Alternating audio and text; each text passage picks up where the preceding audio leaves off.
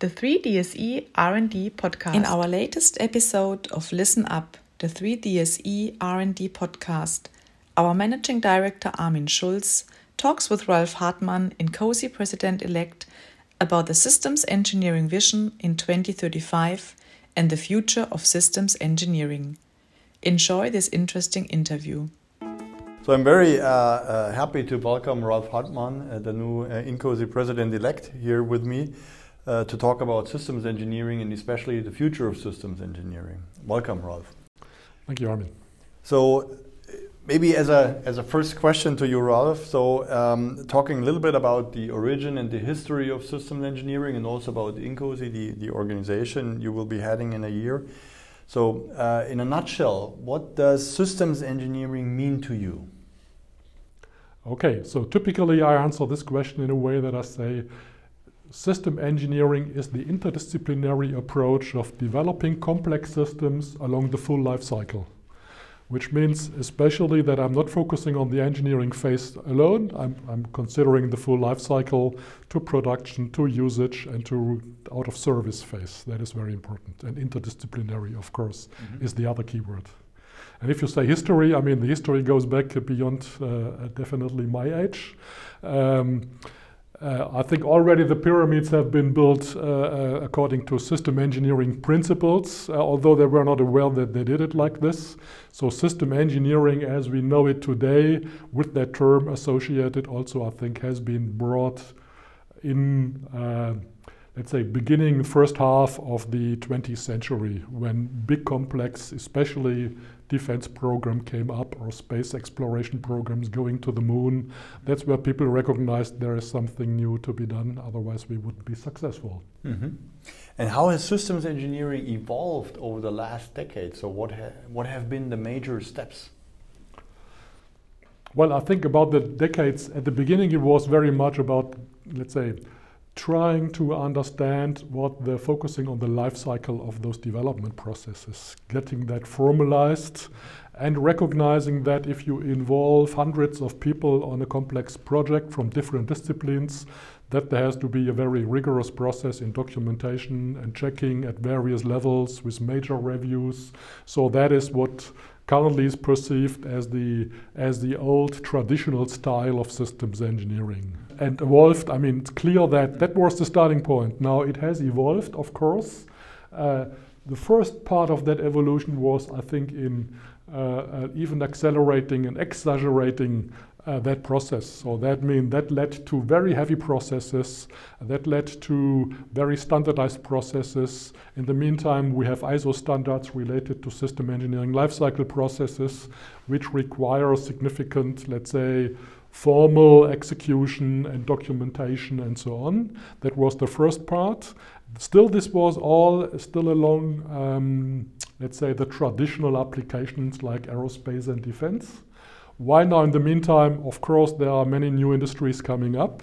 And I think the big breakthrough was uh, when, uh, on one hand, some of the applications in other domains like automotive became more complex. So it was not just metal and motor anymore. There were electronics, there was software coming into the game. So that means the the spectrum of disciplines became much larger. It was much more complex. And on the other hand, I think, and I think we might come to that later on. I mean, the digital means we are having today and the digital transformation that was the major breakthrough with an evolution uh, um, which happened and which uh, I think is still in its infancy. There's still a lot to be done mm. at this level. So we already touched on that, Ralf, in the in the beginning. Uh, INCOSE, you being its future president. So who is INCOSE and what role does INCOSE play in the systems engineering community? Okay, so INCOSE is the abbreviation of the International Council on Systems Engineering.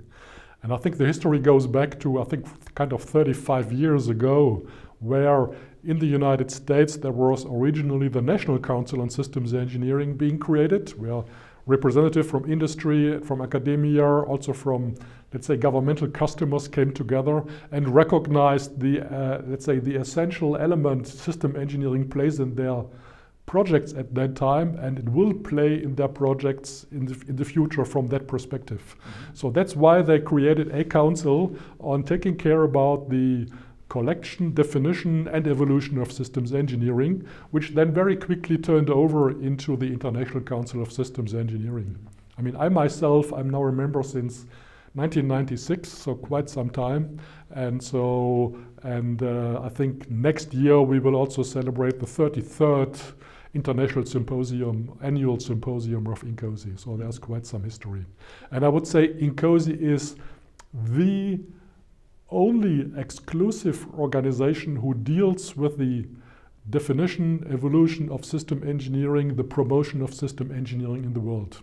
While, of course, that is not an exclusive claim, I mean, we will come to that probably later, that system engineering is something to be understood and practiced by many others.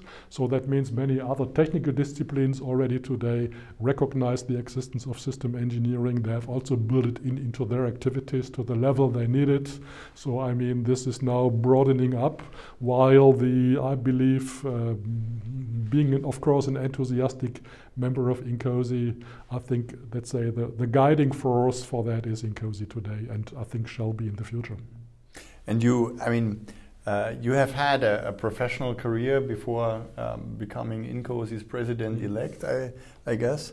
And so, how is your professional career actually linked to systems engineering? How did you personally first get in touch uh, with systems engineering and, and, well, basically fell in love with systems engineering? Uh, I think that was quite in the early phase of my uh, at, at, at, university. Mm-hmm. So I have an education in electrical engineering, a degree in electrical engineering with an emphasis on automatic control. And sometimes I tend to say automatic control was the first system engineering discipline. But uh, when I was at university, I had my, my master thesis, for example, was about uh, robust control of a, um, a back axle uh, test stand for, for lorries. And there already it was about multiple disciplines, electrical, mechanical, and so on. And I also I had a, a special project to build a, a, a, driving robot with a team of people as a, as a project at the university. And there we already split it up into a, team who did the mechanical part, including the production in the workshop, the electrical part, the sensors, the software part, the onboard computer, and all this. So there I recognized already the complexity and the importance of the integration of various disciplines. So we were successful with that project. The robot worked at the end, and that was a very super experience I had. And the third one was a uh, um, a presentation I've seen at that time at the university by somebody who talked about applying automatic control to the water quality of the River Rhine. And so that was already, this is not a, a directly a technical uh, problem. Uh, and so the, they were talking about, let's say, having freshwater bassins when the quality is good, then having, let's say, various uh, sensors, opening up those bassins, controlling the flow so that there is really an active control of the quality of the water. And that was the first time when I also recognized, okay, now reach, I mean, this as an engineer, this is not about the technical products. This is, goes far beyond. Uh, and if we talk probably later about the system engineering vision and application of system engineering, we will come back to this. So that was the time when I was really already, let's say, uh, uh interested and excited and inspired. I didn't know at that time that this is an interest in a system engineering perspective, but uh, later on I know that. So let's talk a little bit also about your new role, uh, being INCOSE's president-elect. What is actually the role of INCOSE's president, and especially of INCOSE's president-elect? So I think this tandem of president president-elect uh, is, um, let's say, uh, important with, uh, let's say, a very complementary set of responsibilities. So the president-elect, which I am now happy to be since the beginning of this year, is a two years duty, and that's somehow the COO, the Chief Operating Officer, if you want, of INCOSE. So I'm very much, uh, let's say, occupied with, uh, let's say, uh, dealing with the processes and the policies of INCOSE uh, with, um, let's say, the budgeting and committee budgeting stuff and those kind of things, but also to engage in major initiatives and special projects. While then, uh, as a president, and currently Marilee Wheaton is the president at this point in time, she's more the outward looking, overseeing person to communicate to the outside world, to have the relationships to the members and to other organizations, uh, and especially, let's say, represent the system engineering and INCOSE towards the rest of the world. Mm-hmm. Okay. And what are the uh, key items you have on your agenda for your presidency in the year 2024 and uh, 25? I mean, this, this is very much uh, related to the challenges um, system engineering as a whole has. Um, so that means, on one hand, outward looking, we need to make sure that let's say, taking that example of the quality of the river of the Rhine, I believe still today system engineering is applied very much to technical problems, to technical product development, and so on. While I believe system thinking and system approaches can solve much more of the problems we are having and the challenges we are having in the world, like climate, like water quality, like other resources and, uh, and, and to reaching out to that and making sure that system engineering becomes recognized and adapted to, to help to solve those challenges. This is really what is on my, on my key agenda uh, to, to reach out and, and make the maximum out of system engineering.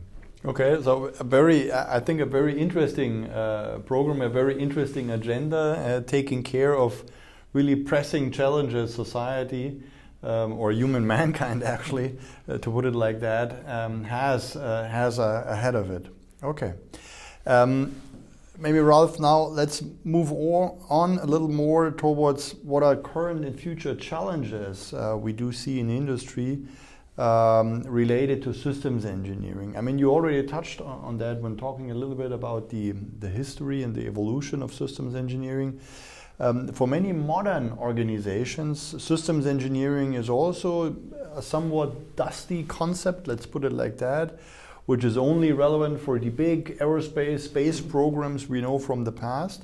Why do you think those industries, those modern organizations, should still care about systems engineering? Now, um, I think that is that is really um, how to say that the problem we are having with a legacy understanding of the term system engineering.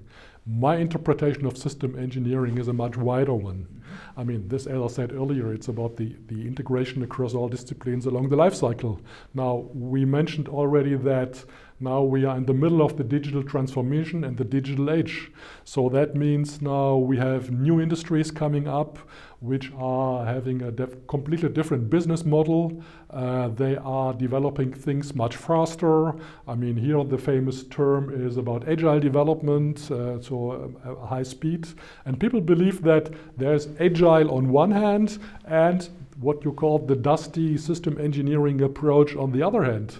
I mean, Agile is system engineering as at its core. I mean, it's about efficient processes and integrating people, and just it's just a new concept of, let's say, development process rather than the traditional one, uh, which is which is used in that in that dusty area, as you call this. So the right integration be between that, let's say, top-level process and then embracing very much many agile streams uh, in, in modern businesses and industries. That is what industry is about today today. Those parts of industry probably don't call it systems engineering, but they do it. So that's the important part. So I'm not preaching that they should convert to using the term system engineering. It's much more about really continuing to do this good stuff in conjunction with, let's say, still the, the system principles which proved to be uh, successful and important from the past. Mm-hmm. So you just mentioned the digital transformation, and you already mentioned in one of your earlier answers the software intensity of, of modern systems. Mm -hmm. What are the, the big key challenges you see in industries which you believe make systems engineering, or however we want to call it, even more relevant today? Mm -hmm. No, that is that is um, yeah that's that's definitely a core challenge. Um, now the first thing is what in the system engineering community is always called repeatedly the, the increased complexity of our systems. But I mean, that is what it is about. I mean, if you look to a car today, there are, I don't know, probably 100 microcomputers talking to each other uh, with software and everything else. Uh, and compared to a satellite uh, 50 years ago, that was a simple product. So that complexity. Now, on the other hand, uh, we are today also talking what we call the systems of system. So it's not just that there is a car or, or as a product alone to be considered. It's really the context of having navigation and communication, having telematic systems to communicate with each other, uh, consider the refueling and in the electric area uh, to, to recharge the batteries. I mean, this, this is an overall universe and ecosystem which needs to be considered. And if we are not, and this, this getting up into, ending up in a big, let's say, mess if you want, difficult to manage uh, and, and difficult to foresee in its consequences if that is not done with a system engineering approach in mind. So that's really the major challenge for system engineering, and at the at the same time also uh, the major opportunity for all industries to apply system engineering to those kind of problems. Mm-hmm. And I mean, you you now elaborated a bit on on those challenges what will be the impact those challenges will have on systems engineering, on the character of systems engineering, and, and the way how we, we will need to do systems engineering in the future? Can you speak a little bit about that? Uh, yes. So, I mean, the, the same what is true for the products and the systems we are looking at for, for development that is also true for the, for the environment in which we execute, we work, we develop, and we practice systems engineering. So that means and after the, in the digital transformation and after the digital transformation, all of that will be model based. So that means system engineers will not, like in the Dusty example you mentioned at the mm-hmm. beginning, will not be about having piles of documents written and read. It is about having consistent formal models of the overall systems, of the breakdown of those systems, of the interfaces, we will be able to, uh, to simulate that, uh, to have impact analysis of that. And specifically, uh, we will have an integration into all the existing domain models. So if we look to hydraulic, to electrical, to software, all these, and of course CAD, mechanics, they all have this step done years ago into that digital century. Now, system engineering is coming a little bit late and as a, as a fast follower, hopefully. But then it's also about the integration of all those, uh, let's say, model based approaches from all disciplines into a single integrated set. Mm-hmm. And then the major challenge is how to orchestrate a development process with all those disciplines in the future along the life cycle. That is what system engineering is not able to do yet. Uh, and we need to develop the system engineering competences and chief engineers and leaders who are able to do that. Interesting.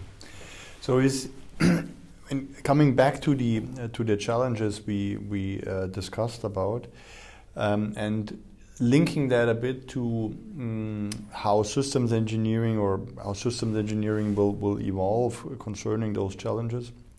What's the biggest contribution you see systems engineering could provide to overcome those future challenges? I think that that biggest contribution is being able to perform that integration. Mm-hmm. So that that it's not only looking into one domain with the specialists working in one domain, but looking to this holistically from from an overall perspective. So that means if we have, let's say, uh, smart cities is a nice example where it is about let's say, the human beings and the social aspects of it with respect to the technical aspects of transportation, of resources, of waste management, of, let's say, getting uh, food and water into the city. I mean, th this is a very holistic problem. Mm -hmm. And, and this is, of course, with the, with the mega cities we are having today, people believe that there will be more mega those mega cities in the future. Most of the population will live in those cities. So system engineering will definitely help to solve and to, to face those challenges uh, in the future. Because of its holistic uh, Because of the holistic perspective, because of the interdisciplinary perspective, and because of the methodologies which will help to manage this complexity of those systems of systems coming together in an example of a megacity. Mm -hmm. That's interesting. So now let's move on a bit more, uh, talking about the future state of systems engineering, Ralf, here, and uh, the future state of systems engineering to be envisioned. I learned that INCOSE has laid out a uh, systems engineering vision uh, 2035, so a little bit more than, than 10 years from now on. Why do you think industry should care about this vision? Um, yes, so I mean, the Vision 35 is is a is a, a, vision which has been created in a, in a series of others which came before. We had a, a 25 vision, but now what is new in that 35 vision is that we that that it's really anticipated uh, that the challenges are not in technical product development anymore, but in these global systems of systems, in, in surviving on the planet, in solving those problems, in um, let's say climate challenges and all of that. This is very strongly laid out in the Vision 2035 mm-hmm. as the global mega trends. And um, yeah, and, and, and exactly these are the, the elements which, uh, which we need to face and which also uh, drive system engineering not to change, let's say, to change its emphasis, to speak to other domains uh, and to have other approaches to solve those problems, while still there is, of course, the traditional domains of product development which remain to be improved, to be more efficient, and so on, but to be embedded with the more holistic approach on the other domains. So, for those among us, Ralf, who haven't had time uh, to read the vision, um, can you uh, summarize what are the key takeaways uh, of that uh, uh systems engineering vision 2035? So one of the major elements, I think, which are new, that we really look very strongly to the megatrends into the future, which are all those societal challenges we are having, as I mentioned earlier in some of the topics. Uh, secondly, that also uh, there is an indication related to uh, some of the digital artifacts we are having. So that means, for example, there's an evolution with respect to the usage of artificial intelligence. So artificial intelligence is part of the systems to be designed, but artificial intelligence is also an element which will help system engineers and other people, let's say, to support them in their activities more efficiently.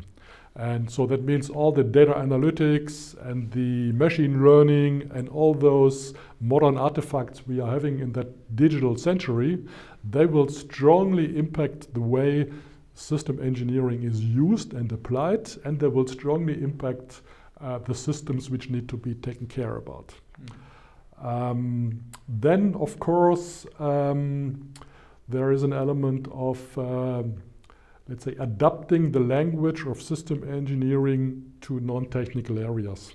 So it needs to be understood by politicians, by, by social sciences, uh, and by all of those people. So that means, from an education perspective, um, system engineering will be part or shall be part of uh, the education of many of those disciplines. Mm.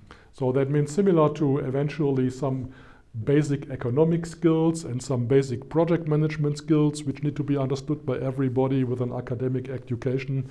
In the future, system engineering skills need to be part of everybody's education, not just one person who claims to be the system engineer. And, and spreading that out and, and also translating that into the languages and the needs of, of various domains. That is clearly the important message, uh, in addition to be fully model based and fully digital and so on. Mm -hmm. Mm -hmm. So, I mean, listening to you, um, what do you think will be the main differentiators of systems engineering as being practiced today?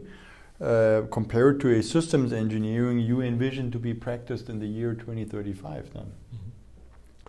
Mm -hmm. I mean, I think in the year 2035, uh, we will be, let's say, the digital transformation will have done the major the major step forward. Mm-hmm. So that means uh, also there is in the vision uh, a day in the life of an engineer at that point in time. And I mean, everything what you can see today in science fiction that will be implemented there. So that means we will have the virtual reality aspect where digital twins, which are built by means of the system engineering modeling methodologies together with the modeling technologies of all the disciplines will represent a digital twin. We will have virtual reality, augmented reality, uh, all of these elements will be there. Uh, and and also the reuse um, of those models for new developments and new challenges uh, will be in place. In a nutshell, in a second, the analysis of impact of new ideas and new requirements will be there in a nutshell. So that means the speed of, let's say, analyzing something and or designing something uh, from the and also from the design immediately to manufacturing and rolling out that will increase significantly. Mm-hmm. And uh, I mean that, that that aspect you're just mentioning is I would summarize that probably under the headline of speed, so being much more speedy. Are there any other major fields or major areas in systems engineering where you believe we will see a dramatic evolution or a dramatic improvement uh, compared over today's practice? I think the dramatic evolution will be in the way um, system engineering is is widened up as a discipline mm. in a way that uh, uh, we are speaking a language that is better understood by everybody participating in the development and usage of those systems and also um, I think that's that's the major that's the major breakthrough we are seeing there. Yeah, I, I mean, listening to you, I, I, I, hear you state, well, it will be it will be systems engineering in real time. Yeah. It will uh, heavily probably leverage heavily um, artificial intelligence to support decision making. It will widen up to a much broader spectrum, so will go far beyond only engineers. Mm-hmm and it certainly will uh, make heavy use of models in, in order to understand the complex interrelationships of the systems which are uh, at consideration no matter which application domain we're talking about here. Yep. Absolutely. Okay. And in addition to that, I mean, some people who listen to our speech here um, will have uh, some doubt about system engineering in the context of the let's say, the academic foundation of other disciplines. If you talk about economics or electrical or mechanical or, or, or societal uh, sciences and so on, this is all existing, very well defined while system engineering is not yet there at this stage. So it's more that we have the heuristics and the principles today, uh, but there are definitely a lot of very scientific, mathematically deterministic elements in systems engineering. And I think between now and 35, uh, uh, the whole area of academia and universities and so on will reach a level that we have the theoretical foundation of systems engineering developed and defined in the same way as those other disciplines, mm -hmm. so that they also, which will enable the integration of those uh, elements in other educations, as I mentioned before, because I consider that important, uh, that everybody, let's say, has a portion of it and can has an education to contribute to the overall systems approach. This is currently difficult because of the lack and, and maybe also the lack uh, of credibility of system engineering as a formal discipline. So there needs to be what you're stating basically, Ralf, is there needs to be a commonly accepted body of knowledge, basically, or scientifically uh, accepted body of knowledge on systems engineering. Yeah. So we do have a body of knowledge already, a very wide one, which we also have established with the collaboration of other entities, which is on the web. We have a handbook of those, uh, but I think this is still more on a at a, a collection basis and, and, a heuristic basis uh, rather than a, a formal theoretically uh, founded scientific, uh, uh let's say, discipline. and and that's really what's now it's it's absolute and I mean it's it is one and now is the time to make that really happening that this is formalized and introduced in that way. And then in 35 nobody will ask the question what is systems engineering? Because there's this book or this let's say this theoretical foundation. It's it's it's educated it's taught at universities and similar to economics I think, and, and, that's where when we have achieved that, I think then we have achieved that element that really also all those that people believe in it, that there's confidence in it, uh, there's knowledge about it, and then all these benefits we are expecting to meet those challenges we have on our planet, mm-hmm. that this can be achieved. So a lot of work ahead of us, right, of INCOSE, area of systems engineering. So INCOSE, uh, beyond the vision uh, 2035, mm-hmm. INCOSE has also laid out a future of systems engineering initiative called FUSE. Mm-hmm. What's the intention of that initiative? Mm-hmm. Now, okay, as you said, uh, the vision itself is super ambitious. If you read that, I mean, this this is really a, a, a super challenge in the future, and of course INCOSE is a small organization. I mean, it's not that we write this, this uh, vision and we as INCOSE can implement all the means we are needing there very quickly. So that means the FUSE initiative, the Future of System Engineering, has been created right, let's say, is already existing since some time, but has been re-amplified at this point in time towards the Vision 2035 mm-hmm. in order to identify now those gaps of what we believe uh, what we will need in the future, how it would look like, what is the status quo, and what are the major elements which need to be developed.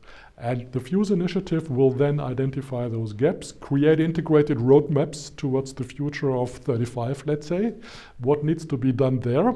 And then we will orchestrate and, and inspire and guide the development of all those artifacts together with many other organizations around the world. It's not, I mean, it's not exclusive that INCOSE is in charge of doing that. There will be some contributions by INCOSE directly, but I mean, there are many other organizations uh, who apply elements of systems engineering, who already are, without knowing, on the path to implement some of those artifacts which are outlined in the vision. And we are going to collect that, put them on the roadmap, and somehow make sure that the Vision 35 becomes a self prophesying Uh, uh, let's say, vision. so you already mentioned that uh, the the systems engineering vision 2035 is very ambitious. So is there already any idea what the major stepping stones towards that vision will be? Yes. So I think the, the major one, and um, there are a couple of those. The first one is, as I indicated earlier, is really to create the system in the foundation of system engineering as a discipline. To have the theoretical foundation, but also a let's say, uh, uh, improve uh, let's say, practical foundation so that it's easier to understand also by non-experts in the various other domains. That is one part. The other part is on the methodology part. We mentioned uh, uh, artificial intelligence, machine learning, data analytics, so that system engineering methodolo methodologies are embracing those uh, aspects of, of the digital century in, in the way forward. Uh, as an example. And then the, the third one is the area of application outreach. So to really push forward and make sure that it is applied and known and, and contributes to uh, the development of things in, in non-technical areas. And I mentioned the smart cities or socio-technical systems and all of that. So these are the three major streams also we are using within the FUSE initiative uh, to structure the activities on the way forward. Mm -hmm. And what do you consider as the, being the biggest roadblocks or risks you need to overcome on your road, on your way towards that vision? I think the biggest roadblock is that uh, to find the right partners. I mean, that that is a super big endeavor we are having in front of us. So that means we need to reach out and convince many other organizations, industries, uh, uh, let's say, to recognize that, to follow us on this path towards the implementation of that vision, and also to team up with us, uh, um, let's say, in creating those necessary artifacts in, into the future because that is that is the thing. I mean, the few elements which INCOSE on its own power might contribute are not sufficient at all uh, to come close to that vision. So that's the major roadblock Mm. uh, we have to face. And are there any key challenges you see also for INCOSE as an organization? Yes, I think INCOSE as an organization had a long history of. Uh, I mean, we need to understand that we are INCOSE is a non-profit organization. It's a strongly volunteer-based organization, so that means uh, it is difficult to enforce some activities to be done. So that's that means that INCOSE needs also to transform to some degree into a, an organization uh, let's say, with stronger governance model, also with additional resources, so that we can actively drive those elements without relying on the goodwill of people contributing. Mm-hmm. And I mean, you also the you already mentioned that and, and touched on that uh, several times. The broadness, right? You need to reach here, and the partnering you need to reach here. Um, how do you uh, think INCOSE will create uh, the broad visibility and the broad understanding of, um, of systems engineering? What are the key levers you envision here? So the key levers is again that we strategically go out into certain industries, into certain uh, organizations, uh, participate also into their events. Uh, let's say providing keynotes, having workshops with them so that we can create a joint understanding of let's say what systems engineering might meet for them um, and so get them on board and get the buy-in from those organizations mm-hmm. and, and individuals also okay. and, and this means also to overcome uh, let's say in some areas that uh, what you call the uh, the dusty image of systems engineering to recognize that okay. everything which is let's say, life cycle development of systems in an agile manner, of course, is one instantiation of systems engineering processes. Okay. okay. And maybe uh, let's come to to a summary and, and closing slowly here with you, Ralf. Uh, maybe the last couple of questions. So, why uh, should industries start investing in systems engineering now, from your perspective? Because we are in the middle of, uh, let's say, two trends. The first one is the digital transformation I think the digital transformation provides a challenge that if you digitalize everything, you just increase the mess you are having. Uh, and system engineering, to my view, is the only means to ensure that the various artifacts of digital artifacts we're having in the future somehow interoperate into a, a reasonable, let's say, process together. And the second one is really that the type of systems we are looking at is, is so quickly enlarging, as we said, those systems of systems of, and, and smart cities is my, is my favorite example there, mm-hmm. we will be totally overwhelmed. And this, the only way of, let's say, having any chance to successfully trying to, to manage that is having this holistic systems approach. Mm-hmm. And this, when in industry, I think today should should recognize that and should should invest now very much without using the term i mean but in those system engineering principles at this stage and getting that ready to be used in the in the upcoming years. And any advice you would give to organizations what these key skill sets are those organizations or key capabilities are those organizations need to need to develop?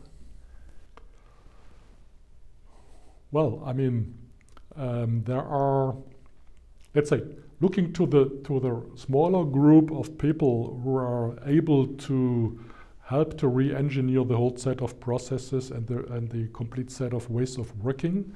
I mean, that is a community which has to be born with a with a, let's say uh, a, a, holistic system approach gene. Mm-hmm. And we need to find those people, and then we have to educate them in addition with experience and with exposure to system problems and with then the methodological training, let's say the system engineering theory and foundation will bring in the future to educate them there.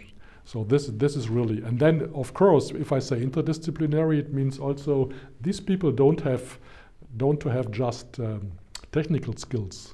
They have to have social skills, communication skills. They need to understand how legal aspects, sustainability aspects, uh, uh, let's say, we will have in the digital century those elements of, uh, let's say, the security threats we are having. I mean, all of that needs to be understood by those people. So that means the skill set is, let's say, people who have an understanding about an, an appreciation of the width of, of uh, let's say, mm, areas and disciplines which need to be there taken into account. And why do you think, Ralf, companies should, should join and contribute INCOSE and the Future of Systems Engineering initiative? Yeah, because I mean, um, that's in order to influence the way forward. I mean, um, the communities which are working on this, uh, on the way forward, of course, they are coming from their own background, their, their own interpretation of what those problems might be, uh, their understanding of certain application areas. So that means industry shall participate to make sure that their viewpoint that their systems, the needs of their customers, their legal environment uh, and business environment is correctly considered to drive forward, let's say, the elements of system engineering in the future. Otherwise, you will get a, I don't know, an, an automotive based systems engineering approach in the future to be applied on healthcare systems. And that will not work. Healthcare and others have to be part of that journey because it's not that one size fits all. The principles fit all, but then they have to be instantiated rightly to the various challenges and domains. Okay. And maybe as a closing statement, in a nutshell, what would you tell a chief technical officer or an engineering executive how systems engineering will look and feel like in the year 2035? I think that is, I mean, we had that earlier. That is really about the fact that there are integrated digital twins of the whole ecosystem of what the company is looking at. Um, and that the integration of that is really not easy to manage because of the various disciplines are not on their own able to achieve that. And then, uh, and secondly, then um, I mean, this will give them at this point in time the speed, the agility, uh, and the uh, and the flexibility of the new challenges with respect to legal and other constraints which will come at this point in time. Okay. Thank you very much, Ralf. That was a very interesting and, and fascinating talk, and we're really much looking forward to future talks we hopefully will have on the topic of systems engineering and the future of systems engineering. Thank you very much for being with us. Thank you, Armin, for inviting me to that. It was a pleasure. And of course, not talking about it uh, will not help us to go forward. so, and if you want to uh, know more and learn more about the future of systems engineering, um, the Systems Engineering Vision 2035, then feel free to reach out to us and contact us.